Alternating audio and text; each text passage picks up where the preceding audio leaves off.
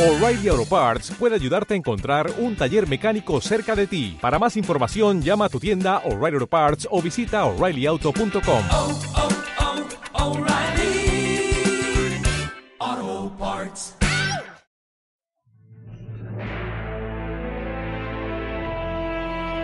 generales, estrategas, viajeros de la Tierra Media, caminantes de planos, magos, hechiceros, caudillos. El yunque está listo y la fragua ardiente. La forja de Yuvatar Podcast. Moldeamos el acero de tu imaginación.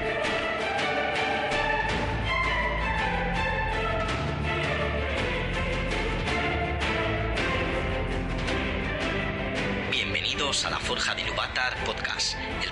juegos de rol y de mesa, videojuegos de estrategia y literatura fantástica. Al habla, Víctor Arenas, Jog, para los amigos y los oyentes.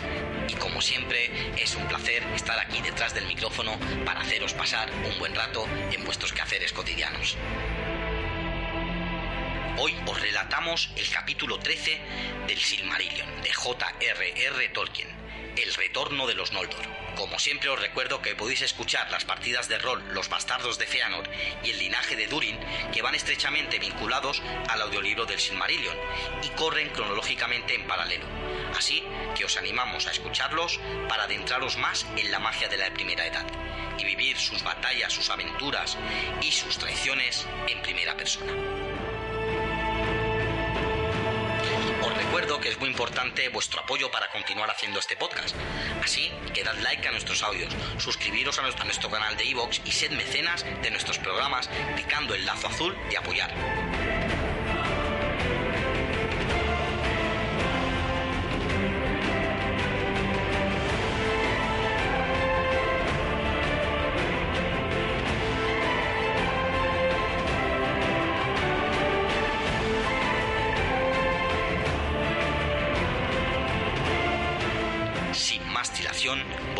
A Beleriand, al retorno de los Noldor.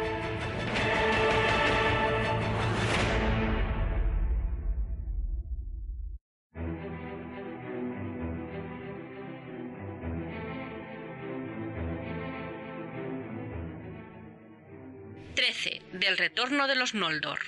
Se ha dicho que Feanor y sus hijos fueron los primeros de los exiliados en llegar a la Tierra Media y desembarcaron en el yermo de Lamoth, el Gran Eco, en las costas extremas del estuario de Drengis. Y al poner pie los Noldor en la playa, sus gritos chocaron con las colinas y se multiplicaron, de modo que un clamor de incontables voces poderosas llegó a todas las costas del norte y el ruido del incendio de las naves en Losgar se trasladó por los vientos del mar como el tumulto de una cólera terrible. Y a lo lejos, todos los que oyeron el sonido quedaron azorados. Ahora bien, no solo Fingolfin, a quien Feanor había abandonado en Aramán, vio las llamas de ese incendio, sino también los orcos y los vigías de Morgoth. No hay cuento que diga lo que pensó Morgoth en lo íntimo de su corazón ante la nueva de que Feanor, su más amargo enemigo, había traído consigo un ejército del oeste. Puede que no le temiera demasiado, porque no había probado todavía las espadas de los Noldor, y pronto se vio que intentaría rechazarlos y devolverlos al mar. Bajo las frías estrellas, antes de que se levantara la luna, las huestes de Feanor avanzaron a lo largo del prolongado estuario de Drengis, que horadaba las colinas del eco de Eredlomin, y pasaron así de las costas a la gran tierra de Ithlum, y llegaron por fin al lago de Mithrim, y acamparon en el lugar, que tiene este mismo nombre, alzando las tiendas en la orilla septentrional. Pero el ejército de Morgoth, alborotado por el tumulto de Lamoth y la luz del incendio de Losgar, avanzó por los pasos de Eredbrethin, las montañas de la sombra, y atacó de súbito a Feanor, antes de que el campamento estuviese del todo levantado y defendido.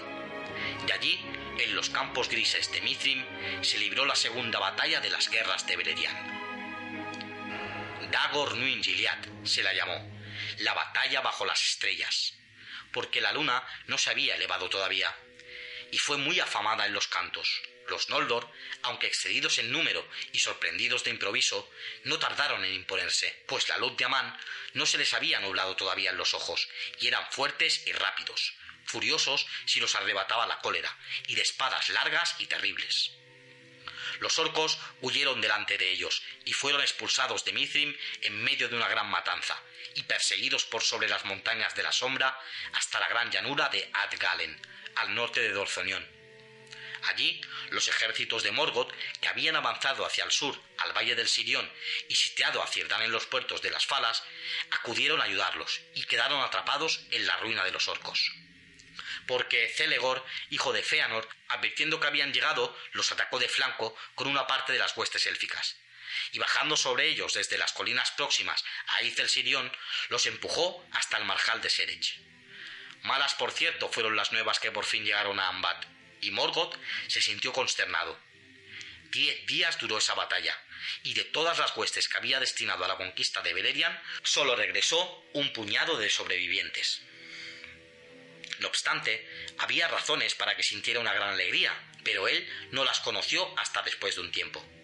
Porque Feanor, arrastrado por la furia, no quiso detenerse y se precipitó detrás del resto de los orcos, pensando así llegar hasta el mismo Morgoth, y rió fuerte mientras esgrimía la espada, contento por haber desafiado la cólera de los Valar y los males del camino, y por ver llegada al fin la hora de la venganza. Nada sabía de Angband ni de la gran fuerza defensiva que tan deprisa había preparado Morgoth, pero aun cuando lo hubiera sabido, no habría cambiado de planes, pues estaba predestinado, consumido por la llama de su propia cólera. Así fue que se adelantó demasiado a la vanguardia de su ejército y los siervos de Morgoth se volvieron para acorralarlo. Y de Amban salieron unos Balrogs que se sumaron al ataque. Allí, en los confines de Dor Daetheloth, la tierra de Morgoth, Feanor fue rodeado junto con unos pocos amigos. Largo tiempo continuó luchando inquebrantable, aunque estaba envuelto en fuego y con múltiples heridas. Pero por fin lo echó por tierra Godmok, señor de los Balrogs, a quien mató luego Exelion en Gondolin. Allí habría perecido si en ese momento sus hijos no hubieran acudido a ayudarlo, y los Balrogs lo dejaron y volvieron a Ambat. Entonces los hijos levantaron a su padre y lo cargaron de vuelta a Mithrim, pero al acercarse a Izel Sirión, Feanor ordenó que se detuvieran, porque estaba mortalmente herido, y sabía que le había llegado la hora. Y desde las laderas de Eret Brethin, contemplando por última vez las cumbres lejanas de Zangorodrim, las más poderosas de las torres de la Tierra Media, supo, con la presencia de la muerte, que jamás poder alguno de los Noldor podría derribarla pero maldijo tres veces el nombre de Morgoth y encomendó a sus hijos a tenerse al juramento y vengar la muerte del padre. Entonces murió, pero no tuvo entierro ni sepulcro, pues tan fogoso era su espíritu que al precipitarse fuera dejó el cuerpo reducido a cenizas que se desvanecieron como humo. Pero nunca reapareció en Arda, ni abandonó las estancias de mandos. Así acabó el más poderoso de los Noldor, por cuyas hazañas obtuvieron a la vez la más alta fama y la más pesada aflicción.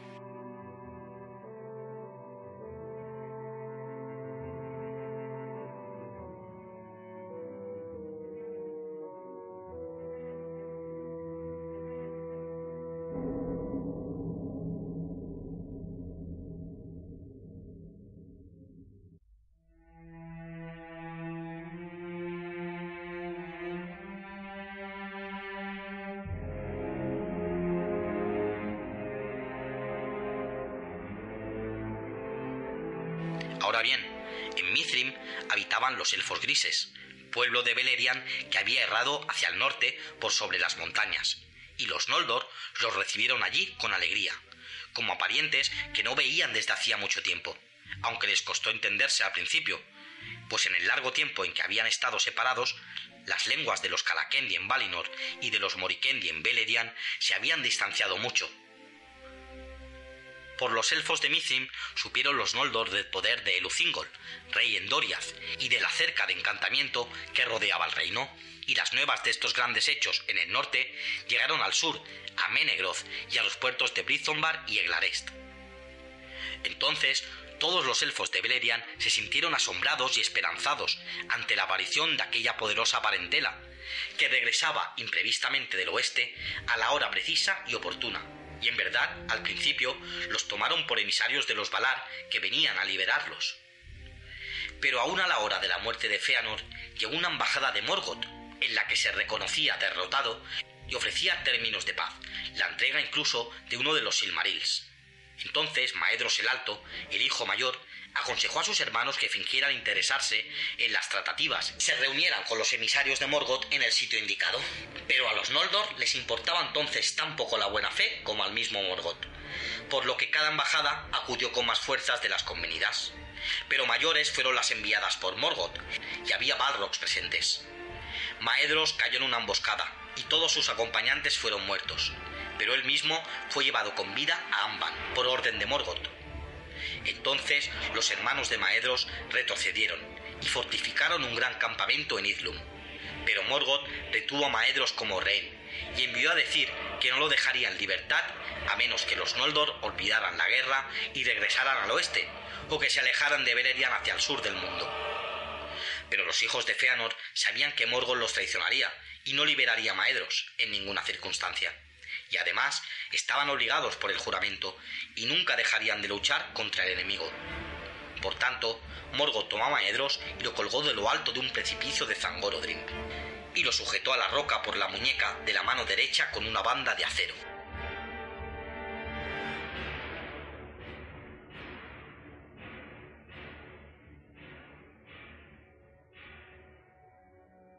Ahora bien, llegó el rumor al campamento en Izlum de la marcha de Fingolfin y de sus seguidores, que habían cruzado el hielo crujiente, y todo el mundo estaba entonces asombrado por la llegada de la luna. Pero cuando las huestes de Fingolfin entraron en Mithrim, el sol se levantó flameante en el oeste, y Fingolfin desplegó los estandartes azules y plateados, e hizo sonar los cuernos, y las flores se abrieron delante de él mientras marchaba, y las edades de las estrellas habían concluido. Ante la elevación de la gran luz, los siervos de Morgoth huyeron a Amman, y Fingolfin avanzó libremente a través de la fortaleza de Dor Daedeloth, mientras el enemigo se escondía bajo tierra. Entonces los elfos golpearon las puertas de Amban, y el reto de las trompetas sacudió las torres de Zangorodrim, y Maedros las oyó en medio de su tormento, y gritó con fuerza. Pero la voz se le perdió entre los ecos de la montaña. Pero Fingolfin, de otro temperamento que Feanor, y cansado de los engaños de Morgoth, se retiró de Dor Daeloth y volvió hacia Mithrim, porque había oído nuevas de que allí encontraría a los hijos de Feanor, y deseaba también tener por escudo las montañas de la sombra, mientras sus gentes descansaban y se fortalecían, porque había comprobado el poder de Amban, y pensaba que no caería solo con el sonido de las trompetas. Por lo tanto, al llegar al fin a Idlum, levantó su primer campamento y morada junto a las orillas septentrionales del lago Mithrim.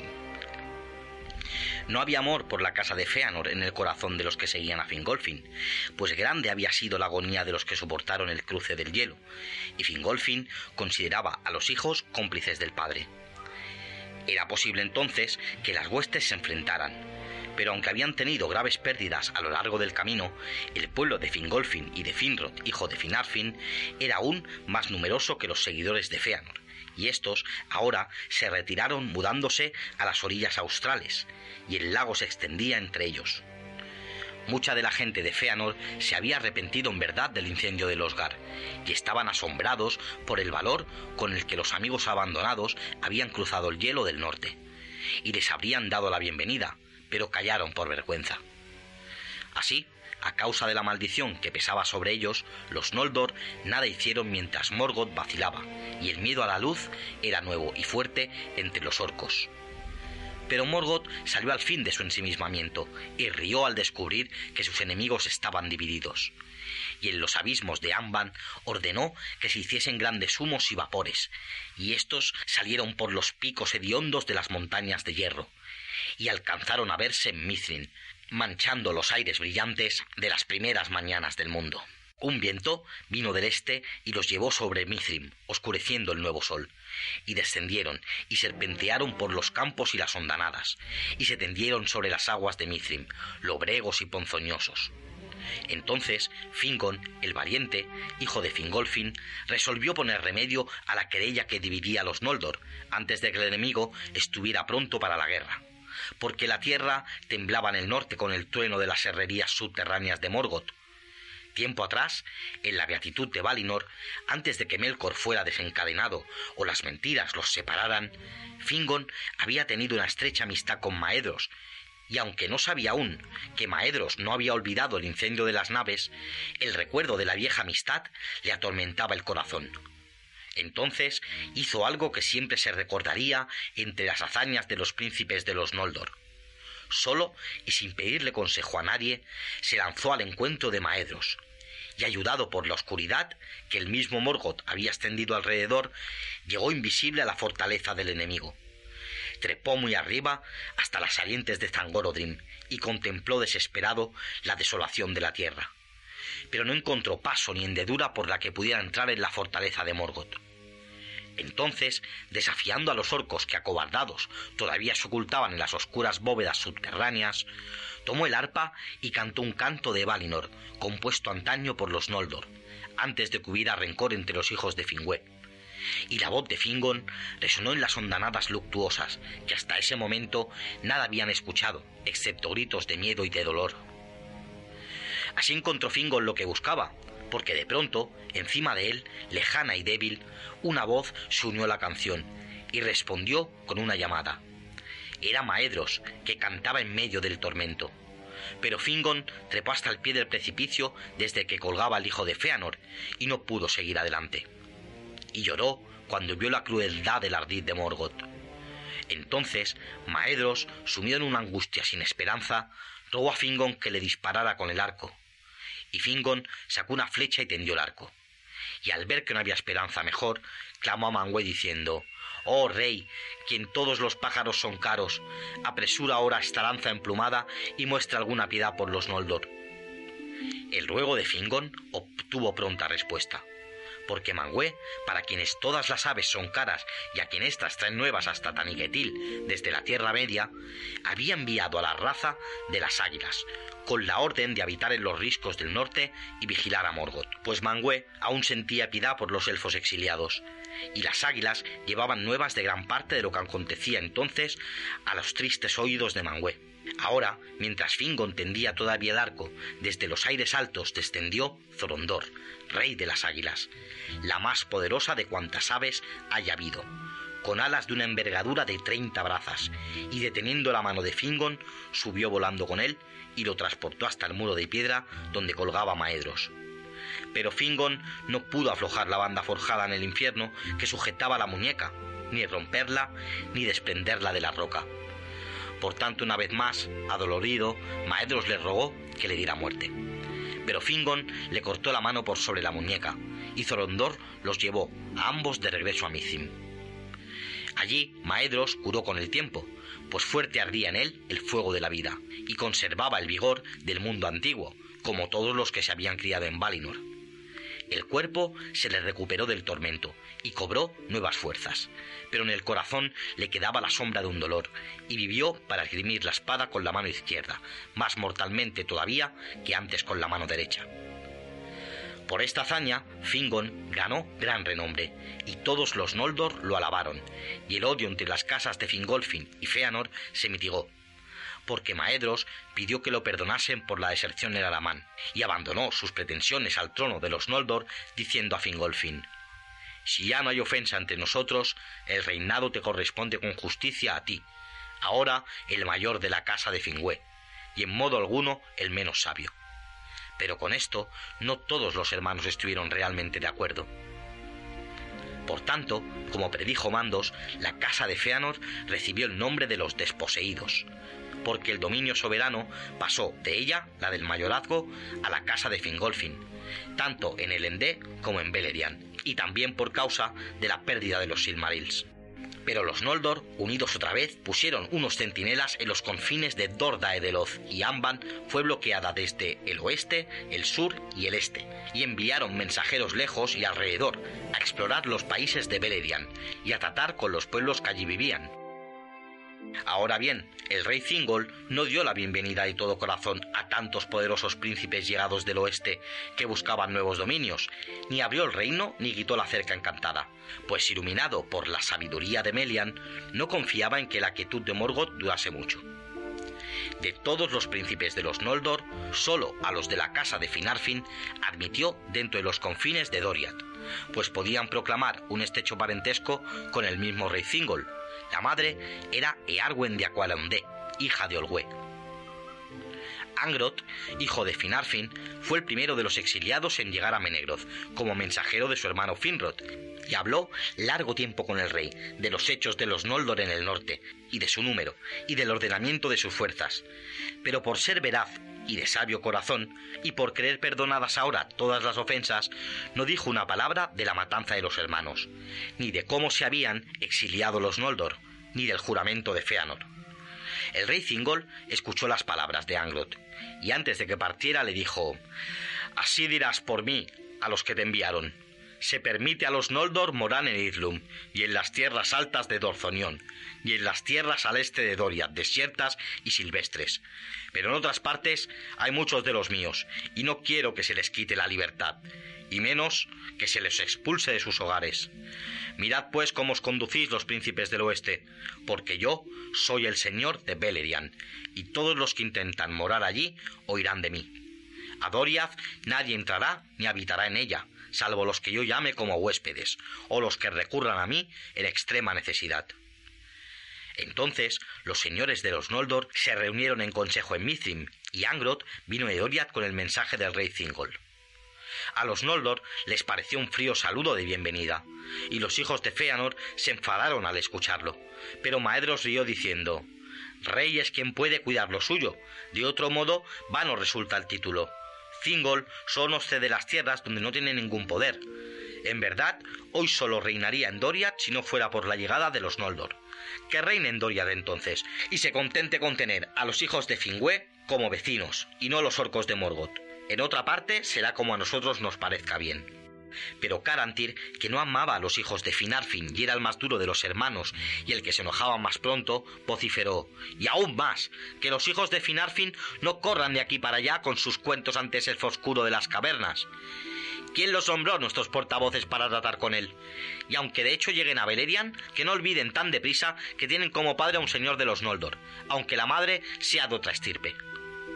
Entonces Angrot montó en cólera y abandonó el consejo. Maedros rependió por cierto a Carantir, pero la mayor parte de los Noldor de ambas facciones sintieron que estas palabras les perturbaban el corazón, pues tenían el ánimo salvaje de los hijos de Feanor, siempre dispuesto a estallar en palabras duras o en violencia. Pero Maedros apaciguó a sus hermanos, y estos abandonaron el consejo y poco después se marcharon de Mithrim y marcharon hacia el este, más allá del Aros, a las extensas tierras en torno a la colina de Inring. Esa región fue llamada en adelante la frontera de Maedros, porque al norte había escasas defensas de río o colina contra los ataques de Ambat. Allí, Maedros y sus hermanos montaron guardia con todos los que quisieron unirse a ellos, y tuvieron poco trato con la gente de su propio linaje en el oeste, salvo en caso de necesidad. Se dice que en verdad fue el mismo Maedros quien concibió este plan con el fin de disminuir las oportunidades de disputa, y porque deseaba con fervor que el principal riesgo de ataque recayera sobre él mismo y por su parte se mantuvo en términos amistosos con las casas de Fingolfin y Finarfin, e iba a ellos en ocasiones para discutir algún asunto común. No obstante, también estaba obligado por el juramento, aunque durante un tiempo éste pareció dormido. Por ese entonces las gentes de Carantir habían penetrado profundamente hacia el este, más allá de las aguas superiores del Gerión, en torno al lago Elebor, bajo el monte Rerit, y hacia el sur, y treparon a las alturas de Eretluin, y miraron hacia el este con asombro, porque amplios y salvajes les parecieron los terrenos de la Tierra Media. Y así fue como la gente de Carantir llegó a encontrarse con los enanos, que después de la matanza de Morgoth y la llegada de los Noldor habían dejado de traficar con Beleriand. Pero aunque ambos pueblos amaban la habilidad manual y todos deseaban aprender, no hubo gran amor entre ellos, porque los enanos eran reservados y rápidos para la ofensa, y Carantir era altivo y apenas ocultaba su desprecio por la fealdad de los Naugrim, y la gente imitaba al Señor. No obstante, como ambos pueblos temían y odiaban a Morgoth, celebraron una alianza y se beneficiaron sobremanera con ella, porque los Naurim conocían muchos secretos de artesanía por entonces, de modo que los herreros y los albañiles de Nogrod y Bélegos alcanzaron gran renombre entre los suyos, y cuando los enanos empezaron a viajar otra vez a Beleriand, todo el tráfico de las minas pasaba primero por las manos de Carantir, y fueron grandes las riquezas que así obtuvo.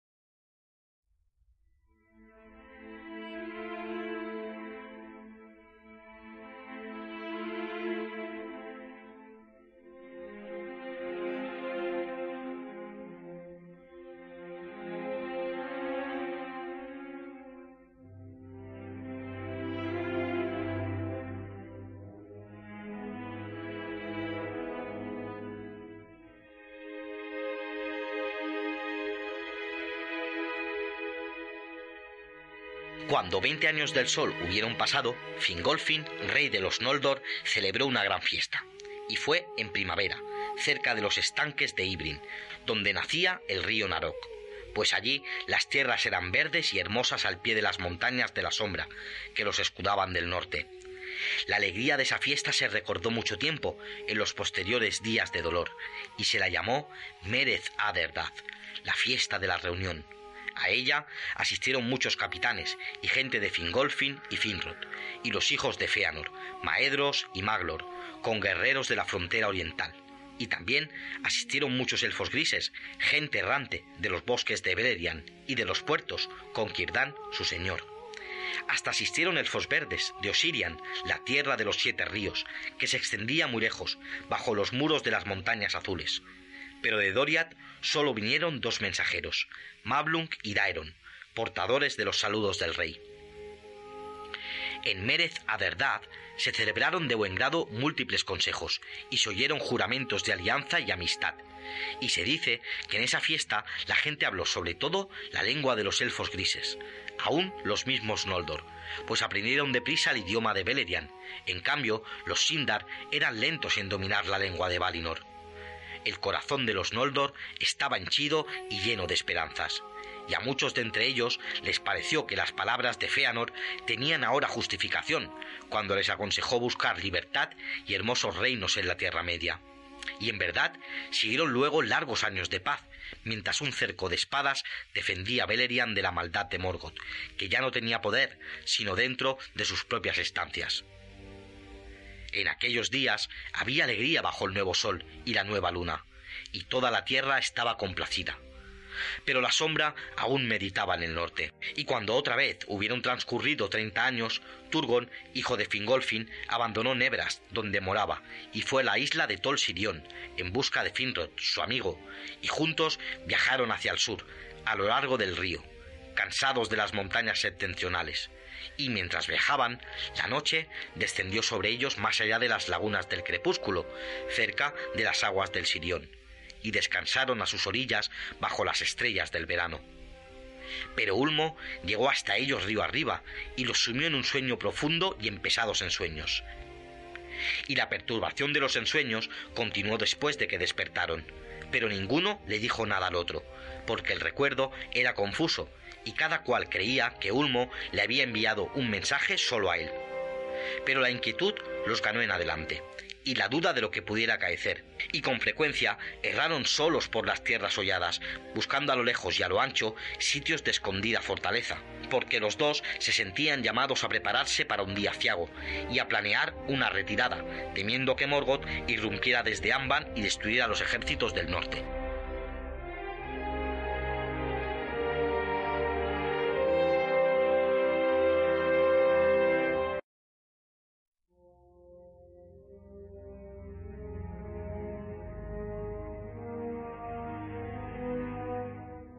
Bien, en una ocasión, Finrod y Galadriel, su hermana, eran huéspedes de Thingol, del mismo linaje y rey en Doriath. Estaba entonces Finrod colmado de asombro ante la fuerza y la majestad de Menegroth, los tesoros y los armamentos y los recintos de piedra de múltiples pilares, y quiso en su corazón construir amplios recintos con portales siempre guardados, en algún sitio profundo y secreto bajo las colinas. Por tanto, le abrió su corazón a Thingol, confiándole sus sueños. Y Thingol le habló de la profunda garganta del río Nadok y de las cavernas bajo el alto Narok, en la empinada orilla occidental. Y cuando Finrod partió, le procuró unos guías que lo conducirían hasta el sitio que pocos conocían aún. Así llegó Finrod a las cavernas del Narok y empezó a construir allí profundos recintos y armerías de acuerdo con el modo de las mansiones de Menegroth.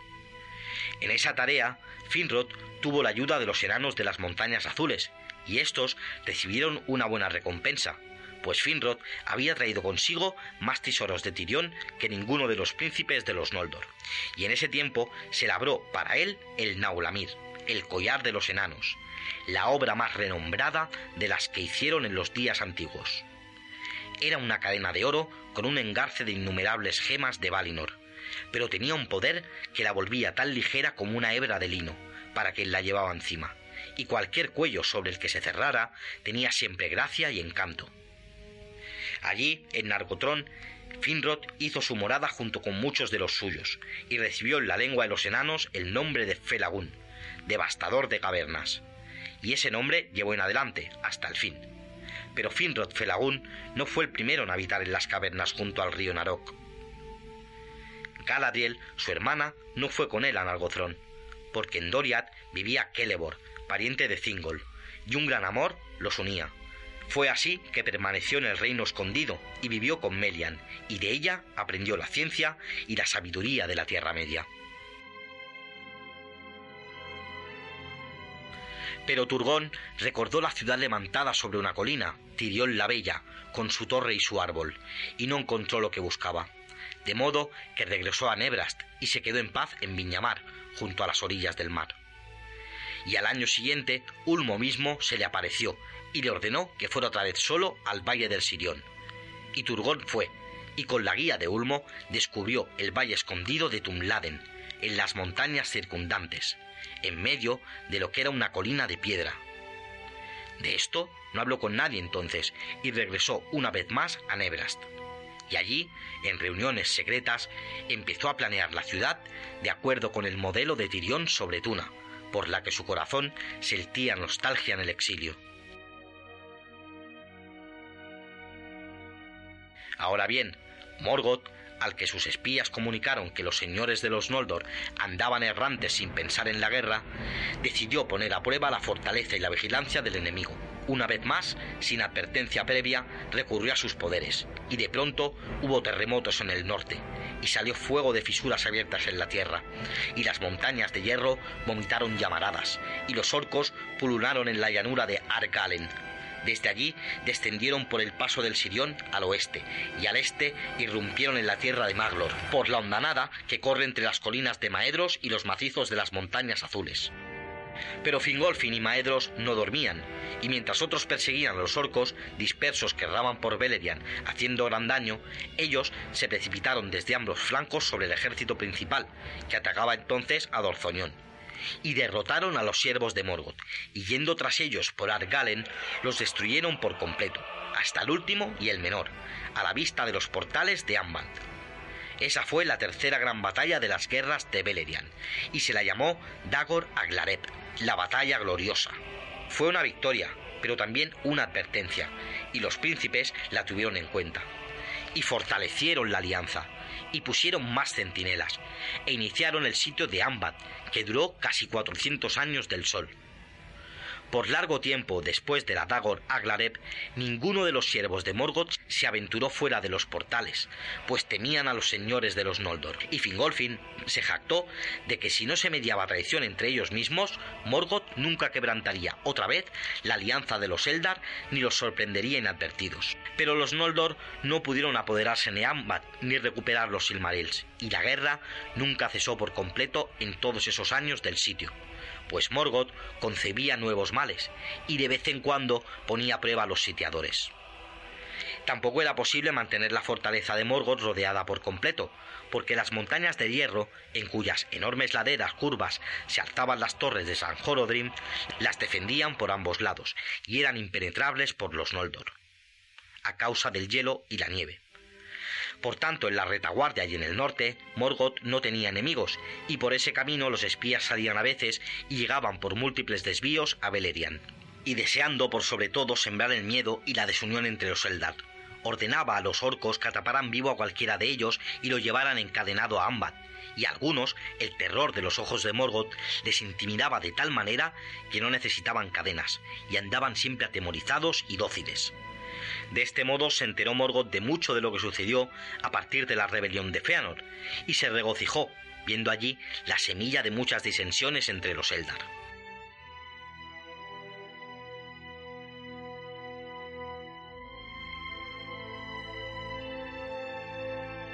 Cuando casi cien años habían transcurrido desde la Dagor Aglareb, Morgoth intentó sorprender a Fingolfin, porque tenía conocimiento de la vigilancia de Maedros, y envió un ejército al norte blanco, y las tropas se volvieron hacia el oeste y luego hacia el sur y llegaron a las costas del estuario de Drengi por la ruta que Fingolfin había seguido desde el hielo crujiente. De ese modo penetrarían en el reino de Idlum desde el oeste.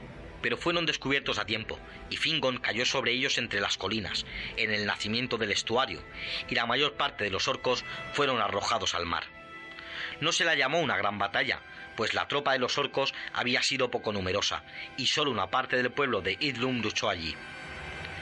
Pero luego hubo paz durante muchos años, y Ambat no atacó nunca abiertamente, porque advertía a Morgoth que los orcos no eran rivales para los Noldor, y buscó en su corazón nuevo consejo. Una vez más, al cabo de cien años, Glaurung, el primero de entre los Uruloki, los dragones de fuego del norte, salió una noche por las puertas de Ambat. Era joven y aún no se había desarrollado del todo, porque larga y lenta es la vida de los dragones. Pero los elfos huyeron acobardados hacia Ered Bethrim y Dorzonión, y él corrompió los campos de Argalen. Entonces Fingon, príncipe de Idlum, cabalgó hasta el dragón junto con arqueros montados, y lo rodeó con un anillo de rápidos jinetes. Y Glaurung no pudo soportar los dardos, pues aún era débil de armadura, y huyó de vuelta a Ambat, y no volvió a salir de allí en mucho tiempo. Fingon ganó grandes alabanzas y los Noldor se regocijaron porque pocos entendieron el significado y la amenaza de esta nueva criatura.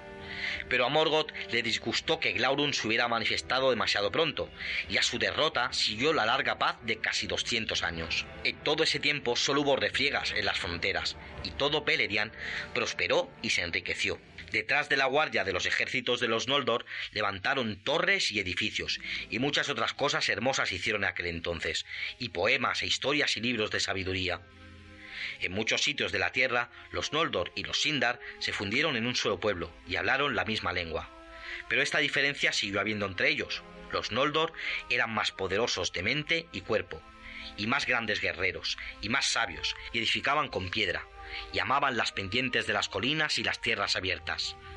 Pero los Sindar tenían una voz más hermosa y eran más hábiles en la música, exceptuando a Maglor, hijo de Feanor, y amaban los bosques y las orillas de los ríos. Y algunos de los elfos grises erraban aún sin morada fija por sitios remotos e iban siempre cantando.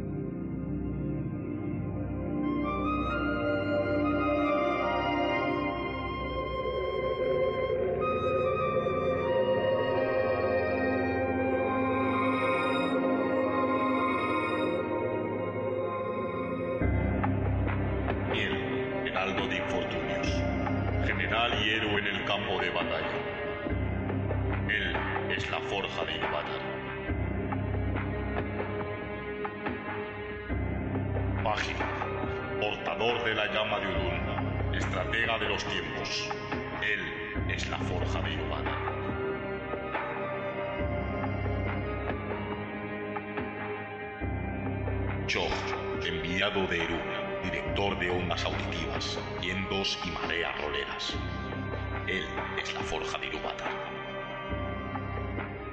Tú puedes ser la forja de Ilúvatar. Síguenos y suscríbete en nuestro canal de iVoox. En Facebook, escríbenos en laforjadeiluvatar.gmail.com La forja de Ilúvatar está en nosotros. Que esté en ti también.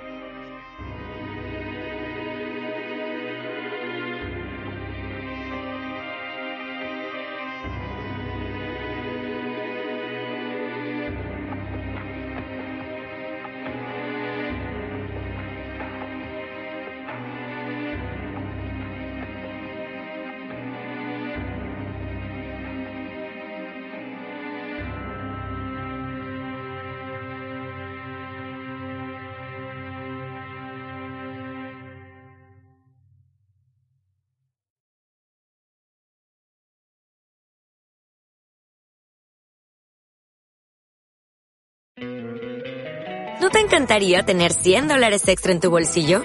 Haz que un experto bilingüe de TurboTax declare tus impuestos para el 31 de marzo y obtén 100 dólares de vuelta al instante. Porque no importa cuáles hayan sido tus logros del año pasado, TurboTax hace que cuenten. Obtén 100 dólares de vuelta y tus impuestos con 100% de precisión. Solo con Intuit TurboTax. Debes declarar para el 31 de marzo. Crédito solo aplicable al costo de la presentación federal con TurboTax Full Service. Oferta sujeta a cambios o cancelación en cualquier momento.